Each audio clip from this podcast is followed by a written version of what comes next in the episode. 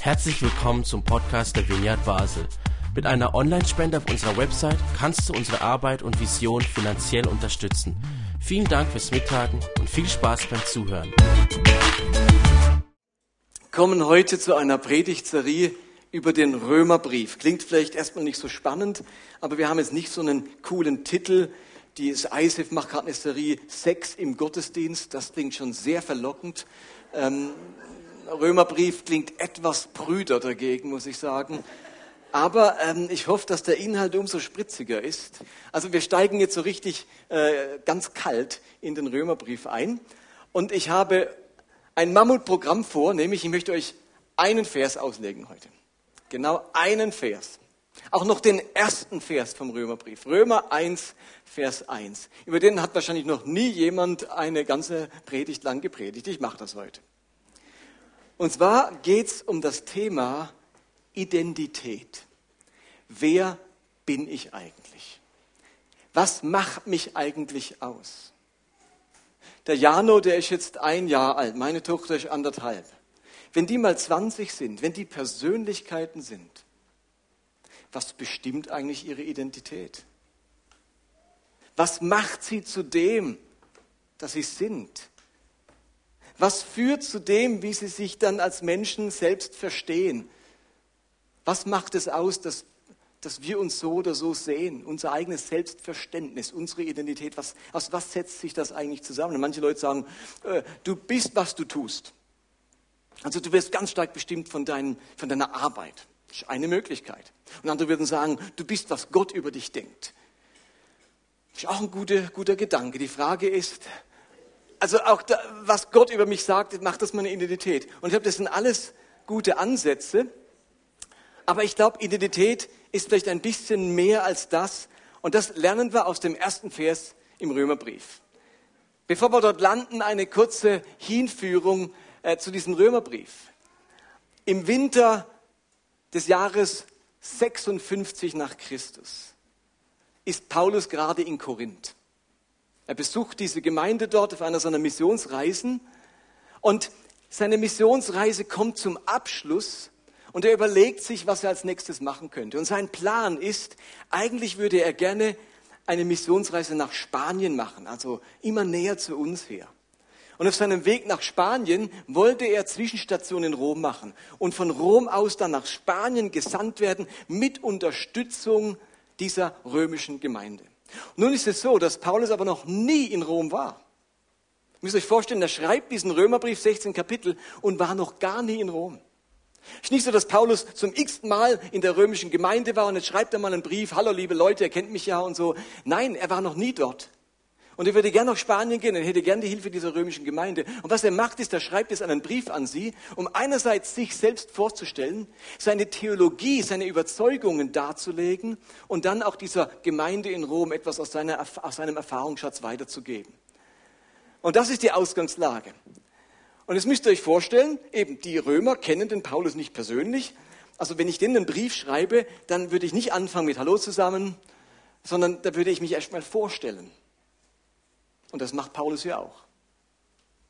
Und in diesem ersten Satz stellt er sich vor. Und wenn man diesen Satz zum x-ten Mal gelesen hat und man ihn in der Kirchengeschichte seit 2000 Jahren liest, klingt er ein bisschen wie eine fromme Floskel. Als würde irgendein Priester, ein Bischof, ein Papst so irgendwie die einleitende Worte zu einer Messe sprechen. Lasst uns mal es von der Perspektive aus sehen.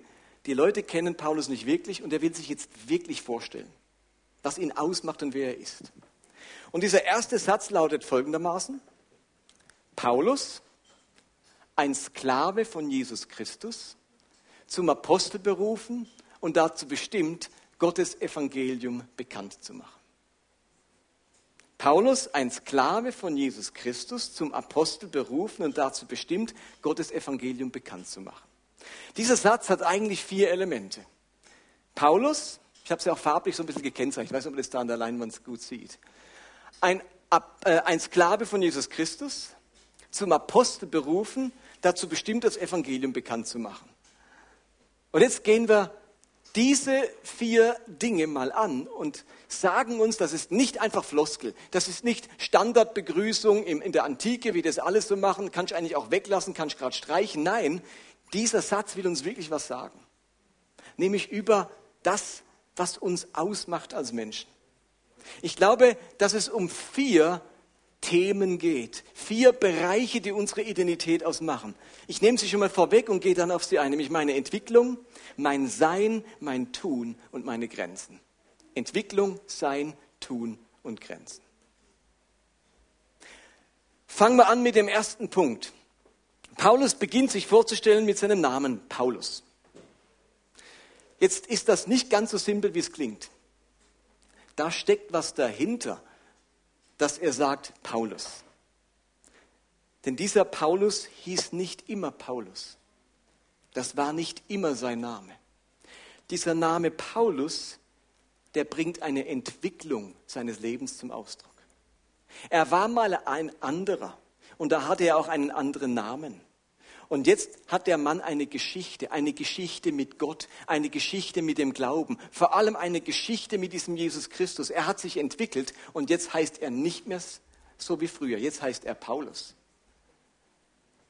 Sein ursprünglicher Name ist nämlich, wissen wir alle, wie? Saulus. Das ist ein hebräischer Name. Wir kennen ihn zum Beispiel von König Saul im Alten Testament und wahrscheinlich ist die Bedeutung von Saulus der Erbetene. Und dieser Saulus, dieser junge Mann, der, den er damals war, der hatte einen bestimmten Lebensstil, bestimmte Überzeugungen, bestimmte Haltungen und bestimmte Charaktereigenschaften. Immer, je, immer wieder spricht Paulus auch von seinem früheren Leben als Saulus.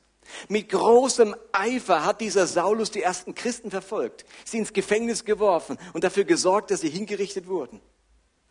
Er war so von seiner Meinung und seinen Lehren überzeugt, dass daneben nichts anderes Platz hatte. Über diesen früheren Saulus kann Paulus im Rückblick Folgendes schreiben, Philipper Brief. Ich wurde, wie das Gesetz des Mose vorschreibt, acht Tage nach meiner Geburt beschnitten. Ich bin meiner Herkunft nach ein Israelit, ein Angehöriger des Stammes Benjamin, ein Hebräer mit rein hebräischen Vorfahren. Meine Treue zum Gesetz zeigte sich darin, dass ich zu den Pharisäern gehörte. Und in meinem Eifer für das Gesetz zu kämpfen, ging ich so weit, dass ich die Gemeinde verfolgte. Ja, was die vom Gesetz geforderte Gerechtigkeit betrifft, war mein Verhalten tadellos.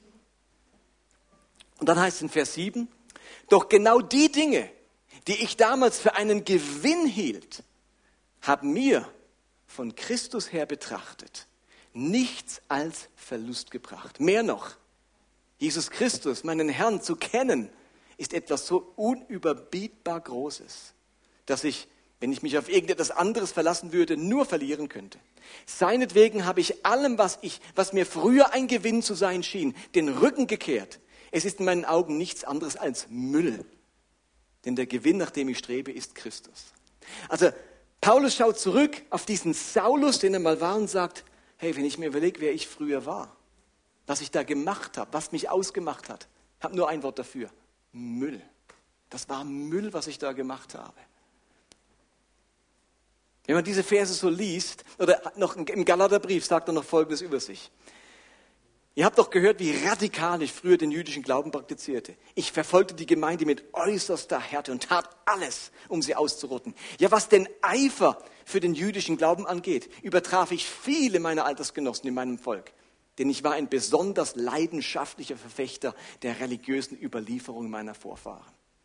Ihr spürt, dieser Saulus, der war radikal stolz, überheblich, ein Fanatiker, skrupellos, der die anderen übertreffen wollte, einer, der gewinnen wollte. Im Vergleich zu den anderen tadellos, unsträflich, besonders leidenschaftlich, fromm und heilig. In anderen Worten, Saulus wollte der Größte, der Beste, der Gerechteste, der Leidenschaftlichste sein. Und jetzt lernt dieser Saulus Christus kennen und hat nun eine, eine Geschichte mit diesem Jesus. Er entwickelt sich und er erkennt plötzlich, dass das alte Müll war. Er bekommt eine neue Perspektive auf sein Leben. Und so kann, kommt es, dass sich dieser Saulus in dem Moment, wo er auf seine erste Missionsreise geht, ungefähr 15, 16 Jahre nach seiner Hinwendung zu Christus einen neuen Namen gibt. Jetzt ist wie ein gewisser Prozess, eine Entwicklung abgeschlossen. Und er gibt dieser Entwicklung einen Namen. Er nennt sich jetzt Paulus. Was heißt Paulus? Ein griechischer Name. Was heißt Paulus? Ich war leidenschaftlich als alle anderen. Ich war ein Hebräer unter Hebräern. Ich habe hab alle übertroffen in meinem Alter. Saulus. Jetzt macht der Mann eine Entwicklung mit. Und jetzt nennt er sich Paulus. Und Paulus heißt der Kleine, der Geringe. Ist doch interessant. Da macht einer eine Entwicklung mit, überdenkt sein Leben, reflektiert, zieht Bilanz, sagt, das Alte war wertlos, war Müll.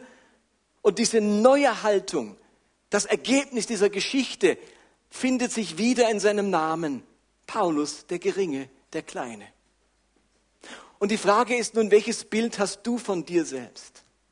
Hat dein Selbstbild Korrektur erfahren, seitdem du Jesus Christus kennengelernt hast? Oder welche Haltungen, Überzeugungen, welche Lebenseinstellungen haben sich durch deinen Glauben verändert und dadurch deine Identität, das, was du bist, korrigiert? Wenn du dir heute einen neuen Namen geben müsstest, der von seiner Bedeutung her dich zum Ausdruck bringt, welchen Namen würdest du dir geben? Du hättest jetzt die Wahl. Sagen wir so, du müsstest dir jetzt einen neuen Namen geben. Wie würde dieser Name lauten? Vielleicht genau das Gegenteil von dem, was Paulus gemacht hat. Vielleicht fühlst du dich durch Jesus jetzt endlich nicht mehr so klein und gering und minderwertig. Und vielleicht würdest du dir den Namen geben, die Kostbare. Weil dir in deiner alten Geschichte alle erzählt haben, die wichtigen Menschen im Leben, du bist nichts wert. Und jetzt machst du eine Geschichte mit diesem Christus. Und am Ende dieser Geschichte steht ein neues Bild von dir selbst und du nennst dich jetzt die Kostbare. Oder durch Christus habe ich erkannt, dass ich früher so ein richtig harter Hund war, skrupellos, vor allem auf meinen Vorteil bedacht. Und jetzt ändert sich mein Leben. Gott schreibt Geschichte mit meinem Leben. Und jetzt nenne ich mich der Sanftmütige. Was viel mehr zum Ausdruck bringt, wo ich heute stehe. Und vielleicht ist es möglich, dass sich in deinem Leben durch deine Hinwendung zu Christus nicht so einen krassen Wechsel vollzogen hat wie bei Paulus, von Saulus zum Paulus. Und du würdest deinen Namen immer noch so benutzen wie heute, weil er eben sehr gut deine Geschichte und deine Entwicklung aufgreift.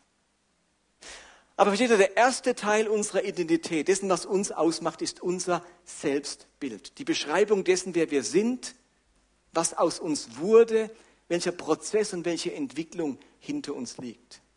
Paulus wollte nicht länger der stolze Überflieger sein, sondern seine Bescheidenheit zum Ausdruck bringen. Das macht ein Element seiner Identität aus, Paulus. So, jetzt rede ich schon zehn Minuten über einen Namen.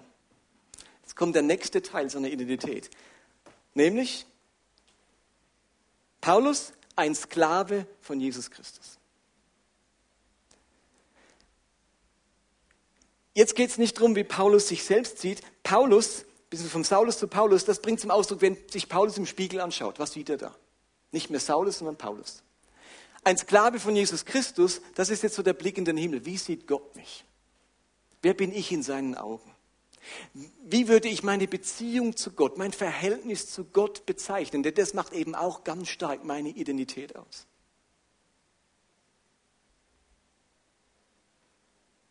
Und da nennt er sich jetzt ein Sklave von Jesus Christus. Klingt in unseren Ohren erstmal ein bisschen komisch. Wenn wir an Sklaven denken, da denken wir an Sklaverei aus dem 17., 18., 19. Jahrhundert, wo ähm, Menschen aus Afrika verschleppt wurden auf die Felder und die Arbeitslager der USA und Europas und wo Menschen in ihrer Würde äh, auf der Stufe von Tieren standen. Dieses Verständnis steht in der Antike nicht im Vordergrund. Natürlich war auch damals Sklaverei nichts Schönes und Erstrebenswertes, Angenehmes. Aber uns ist natürlich klar, wenn Paulus davon redet, ein Sklave von Jesus Christus, dann ist sein Herr natürlich der Gott, der sagt, ich bin die Liebe. Und dann müssen wir über Sklaverei auch Folgendes wissen in der Antike. Bei aller Tragödie, die Sklaverei an sich hat, drückt Sklaverei in der Antike zweierlei aus. Nämlich, man ist wirklich das Eigentum von jemandem. Und Paulus sagt ja, ein Sklave von Jesus Christus, damit sagt er, ich bin Eigentum von Jesus Christus. Das heißt, ich stehe als Eigentum von Jesus Christus unter seinem Schutz, unter seiner Fürsorge und unter seinem Segen. Sklaven hatten in der Antike deutlich, es deutlich besser als Tagelöhner. Für einen Sklaven hat man gesorgt. Wenn er krank war, hat man ihn gepflegt. Man hat ihn gut ernährt, denn schließlich konnte er dann auch gut arbeiten. Denkt an den römischen Hauptmann, der zu Jesus kommt und ihn bittet, seinen Sklaven zu heilen. Da macht sich einer auf den Weg zu Jesus, um einen, sagt, meine Ehefrau, mein Kind, nein, sein Sklave. Man ist damals also besorgt gewesen um seinen Sklaven. Der war wichtig. Man hat geguckt, dass der gesund und fit ist. Der Hauptmann sagt, sprich nur ein Wort, so wird mein Sklave gesund. Also für einen Sklaven hat man sich bemüht. Wenn Paulus sagt, ich bin ein Sklave von Jesus Christus, sagt er zum einen, dem gehöre ich. Der hat Verantwortung für mich übernommen. Der sorgt für mich. Der passt auf mich auf. Ich bin sein Eigentum. Das ist ein Aspekt von ein Sklave von Jesus Christus. Der andere Aspekt ist natürlich, ich verstehe mich als sein Diener. Sein Sklave heißt, ich diene dem. Mein Leben gehört dem. Ich bin sein Arbeiter, sein Mitarbeiter. Ich bin dadurch Teil seiner Pläne, seines Vorhabens. Er sagt nicht, Paulus, ein Kumpel von Jesus Christus. Oder ein Freund, hätte auch sagen können. Er sagt ganz bewusst, ich bin sein Sklave, ich gehöre dem und ich will mein ganzes Leben für diesen Jesus einsetzen. So sehe ich mich, so sehe ich die Beziehung zu diesem Gott, zu diesem Jesus. Und das, ist, das akzeptieren wir so, das darf er ja so machen. Die Frage ist, wenn du in den Himmel schaust, wenn es um deine Beziehung zu Gott geht, was würdest du sagen? Wie sehe ich mich, wenn ich in den Himmel schaue? Also wie, wie sieht Gott mich, die, die Beziehung zu ihm? Er spürt von Gott her, der will mich als sein Mitarbeiter. Ich meine, ich, ich habe gegen ihn gearbeitet. Ist euch das klar? Ich habe gegen ihn gearbeitet, indem ich Gemeinde um Gemeinde, die Apostel alle vertrieben habe oder verhaften ließ. Ich habe gegen Gott gearbeitet. Und jetzt passiert etwas. Jetzt sagt Gott, du bist mein Mitarbeiter, du bist mein Sklave. Was für ein Wechsel in seinem Leben. Gott sagt nicht, du bist jetzt in Zukunft, weißt was du gemacht hast, du bist nie mehr brauchbar für mich. Nein, es darf er Sklave sein von Jesus Christus, einer, der ganz eng für diesen Gott arbeitet. Und ich finde es unglaublich wertvoll, dass wir immer wieder mitkriegen, wie Gott uns sieht, was er uns zuspricht, welches Bild er von uns hat. Ich habe jetzt im, im, im Zuge unseres ganzen Prozesses, wie unsere Zukunft weitergeht, gesagt, zu Nina gesagt, ich muss wieder hören von Gott, wer ich für ihn bin, wie ich mich definiere, was er von mir denkt. Dieses, dieses, diese, dieses Bild von Gott, das, das muss ich immer wieder hören. Ähm, das ist für mich wichtig, Grundlage für meine Entscheidungen. Und dann war es witzig, ich habe dann mal von einem Gottesdienst zu Nina gesagt, weißt du Nina, es wäre so cool, das ist mir eigentlich noch nie passiert, wenn ich heute in unserem Gottesdienst ginge und es käme jemand auf mich zu und sagt, ich habe ein Wort von Gott für dich. Ich dachte, das wäre so cool, wenn das passieren würde. Ähm, und dann ist mir so gut wie noch nie passiert eigentlich. Dann, dann, dann gehe ich wirklich in den Gottesdienst. Ist einige Wochen her jetzt.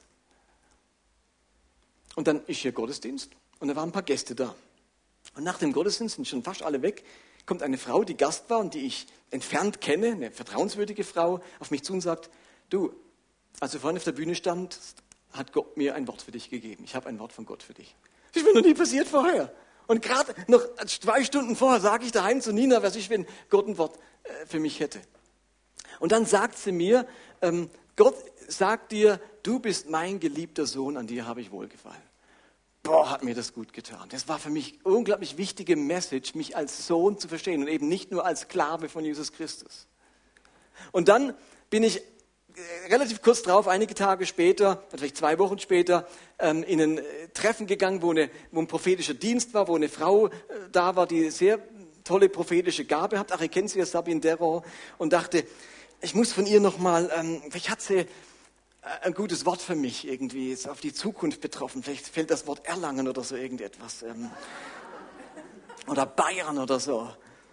Und wisst ihr, was kam? Nichts von dem sondern was sie sieht, ist, sie sieht ein Wort ganz groß. Sohn, Sohn, Sohn. Du bist mein geliebter Sohn. Genau das gleiche wieder. Und äh, ich hätte es lieber das Wort Erlangen gehört, aber im Nachhinein dachte ich, Mir ist genau das passiert. Ich habe ein bestimmtes Verständnis meiner Gottesbeziehung. Das schleift sich auch so ein, das gewöhnt man sich an. Und da muss man immer wieder überlegen, meine Identität ist meine Geschichte, ähm, vom, vom Saulus zum Paulus, meine Entwicklung, aber es ist auch immer wieder der Zuspruch Gottes, wer bin ich in seinen Augen? Wie versteht Gott die Beziehung zu mir und was habe ich daraus gemacht? Was ist, ist geworden? Das macht so viel aus für unsere Identität, sich von Gott her immer wieder verstehen. Und die Frage ist, wie verstehst du dich von Gott her? Was ist dein Sein? Wie sieht Gott dich? Eben bist du auch, vielleicht, du bist meine geliebte Tochter. Oder vielleicht verstehe ich mich ganz stark, ich darf sein Werkzeug sein. Oder dir sagt Gott und du spürst in der Beziehung zu ihm, ist die Identität, du darfst mein Freund sein, sagt dir Gott. Oder du bist mein Augapfel. Oder Gott sagt, du bist mein Schüler, mein Jünger, du darfst ganz viel lernen von mir. Wie würde dein Satz lauten? Ist nicht, wie ist dein neuer Name, sondern wie würde dein Satz lauten? Du bist in den Augen Gottes mein das ist nämlich das zweite Element unserer Identität. Seid ihr noch dabei? Versteht das noch? Gut. Jetzt kommen wir zum dritten Teil dieses Satzes. Paulus, ein Sklave von Jesus Christus, zum Apostel berufen. Zum Apostel berufen. Jetzt geht es nicht um meine Entwicklung, meine Geschichte, nicht um mein Sein vor Gott. Jetzt geht es um mein Tun. Denn auch mein Tun ist Element, Bestandteil meiner Identität. Wichtig ist hier das Wort berufen. Paulus fühlt sich zum Apostel berufen. Also zu was er sich berufen fühlt, ist für uns jetzt mal gar nicht so relevant. Wichtig ist die Frage, ob wir uns ebenfalls berufen fühlen, egal mal zu was. Seht ihr, Gott sieht etwas in Paulus. Gott erkennt die Stärken, die Begabungen, die Wesenszüge von Paulus und darin resultiert eine Absicht für Paulus, eine Aufgabe für sein Leben. Also Berufung heißt nichts anderes wie, ich nenne dir deine Aufgabe im Leben. Berufung heißt nichts anderes wie, ich nenne dir deine Aufgabe im Leben. Ich weiß, wozu ich da bin und es gehört zu meiner Identität, wozu ich da bin herauszufinden, wozu ich da bin. Und für manchen ist diese Aufgabe wirklich eine Lebensaufgabe. Bei Paulus scheint das so gewesen zu sein. Und für einen anderen ist es vielleicht eine Aufgabe in einer bestimmten Lebensphase. Versteht, der Berufung klingt immer gleich so exklusiv. Hast du auch schon, hast du Berufung schon gefunden und so? Das klingt immer gleich so, pff, das sind so ein paar, einer, einer unter tausend, der so seinen Beruf entdeckt und der Rest dümpelt so vor sich hin. Denn am Ende geht es darum zu spüren, welchen Platz Gott für mich hat, welchen Herzschlag Gott in mich hineingelegt hat, welche Leidenschaft in mir angelegt ist. Und, und viele Christen bleiben bei den ersten Stich, beiden Stichworten stehen, bei den ersten beiden Punkten, die ich genannt habe. Sie können ihr Leben irgendwie bewerten, ihre Entwicklung sehen und merken, was in ihnen geworden ist.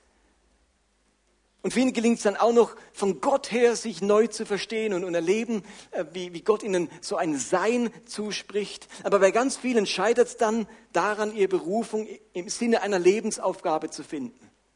Und in, den vergangenen, in der vergangenen Serie haben wir davon gesprochen, dass wir alle eine Lebensaufgabe bekommen haben, nämlich Hallo, wie, wie? Du sollst ein Segen sein. Das ist mal über uns allen als Berufung ausgesprochen. Aber das muss dann jetzt irgendwie konkret werden. Was ist denn meine spezielle Aufgabe im Kontext dieses Segensseins? Ruft Gott mich vielleicht speziell zu Kindern, um für sie ein Segen zu sein? Ruft er mich zu den Zerbrochenen, um durch meinen Beistand ein Segen zu sein? Ruft er mich zu den Ausländern und Fremden, um durch meine Zuwendung für sie ein Segen zu sein?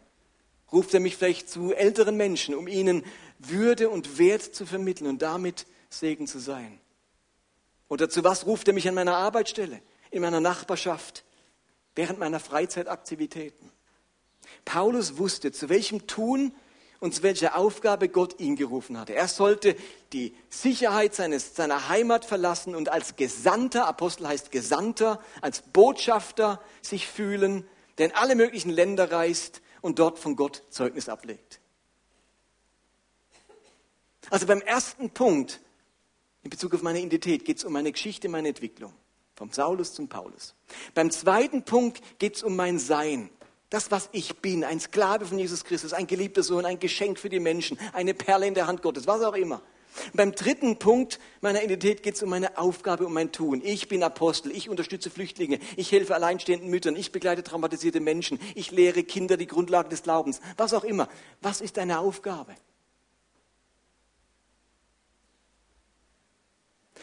Steht ihr, dass wir unser Tun, das wir vielleicht sowieso immer machen, als Berufung verstehen, heiligt unseren Alltag? Also Bei manchen Dingen werdet ihr sagen, also Martin, das ist doch jetzt wirklich nichts Besonderes. Das machen ja alle anderen Leute auch, dass sie sich um Leute kümmern, dass sie hier beim Heiland Sack mithelfen oder dass sie ihrer Nachbarschaft, einer älteren Dame was Gutes tun. Machen doch alle Leute. Das mag sein. Aber indem ich mein Tun als ein Segensein verstehe, als Aufgabe von Gott, sanktifiziere, heilige ich diese Tätigkeit und hol sie raus aus der Profanität unseres Alltags.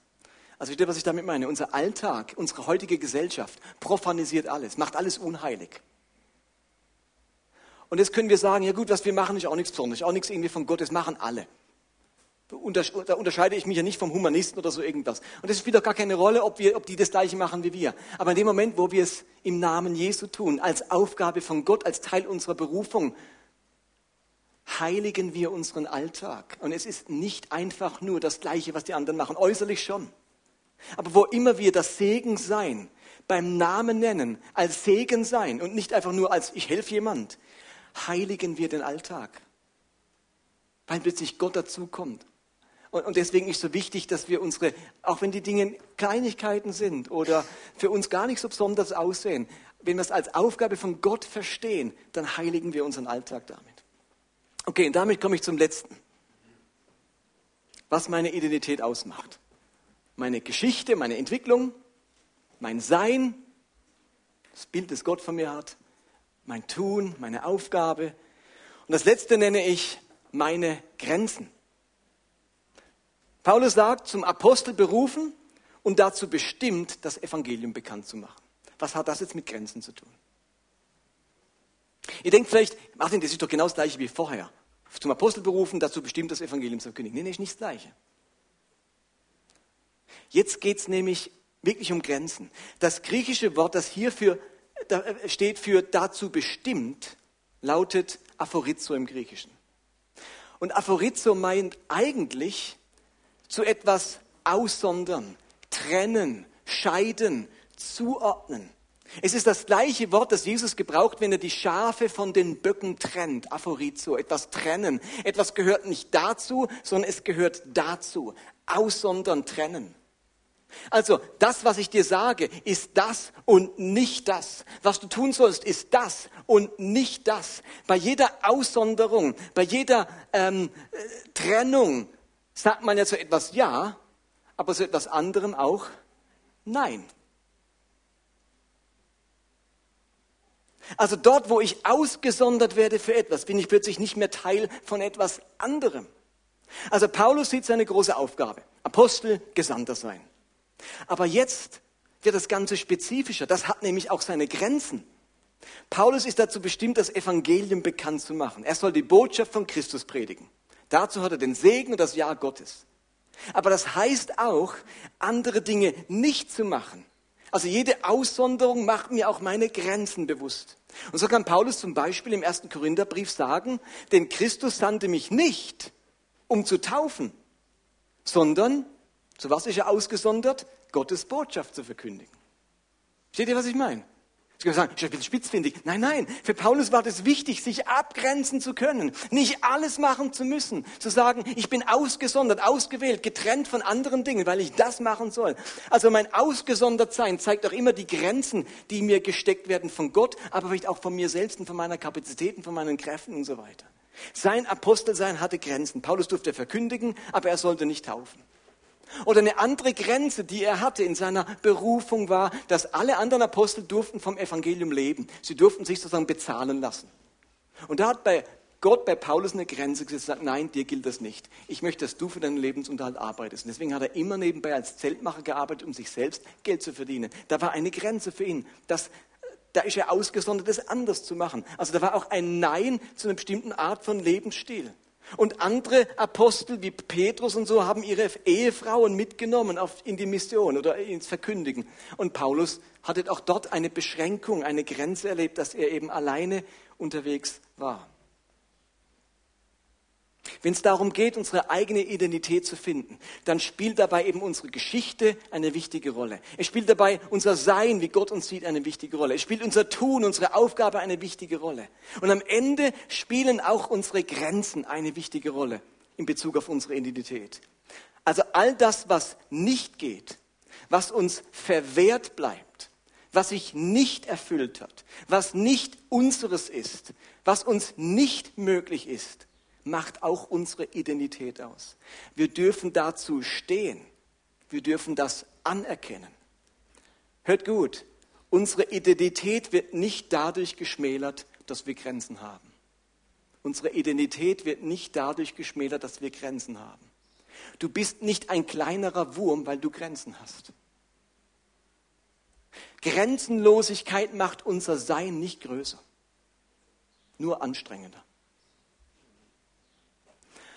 Also Paulus erlebt ganz viel für seine Identität, am Schluss auch die Einschränkung, ausgesondert für etwas. Und dadurch formuliert diese Stelle das erstmal positiv, nämlich die Spezifizierung. Aber darin steckt implizit auch, dass etwas anderes nicht gilt für ihn, dass etwas anderes er nicht erreichen kann, er nicht tun kann, nicht Teil seiner Identität, seines Daseins ist. Also, wer ist Paulus? Wie stellt er sich vor? Welche Identität ist ihm zu eigen? Paulus, ein Sklave von Jesus Christus, zum Apostel berufen und dazu bestimmt, Gottes Evangelium bekannt zu machen. Das heißt also nochmal zusammenfassend für uns, wer bin ich? Was macht meine Identität aus? Meine Persönlichkeit? Das ist zum einen meine Geschichte, mein Werdegang, die Prozesse, das Reifen und die Veränderungen in meinem Leben vom Saulus zum Paulus. Zweitens mein Sein, die Sicht Gottes von mir und meiner Persönlichkeit. Drittens, mein Tun, meine Aufgabe, meinen Beitrag, ein Segen für andere zu sein. Und zu guter Letzt, viertens, auch meine Grenzen, meine Einschränkungen, Dinge, die Gott an meiner Rebe abgeschnitten hat, damit der Rest richtig aufblühen und Frucht bringen kann. Das sind die vier Elemente unserer Identität und die Auslegung des ersten Verses vom Römerbrief. Amen.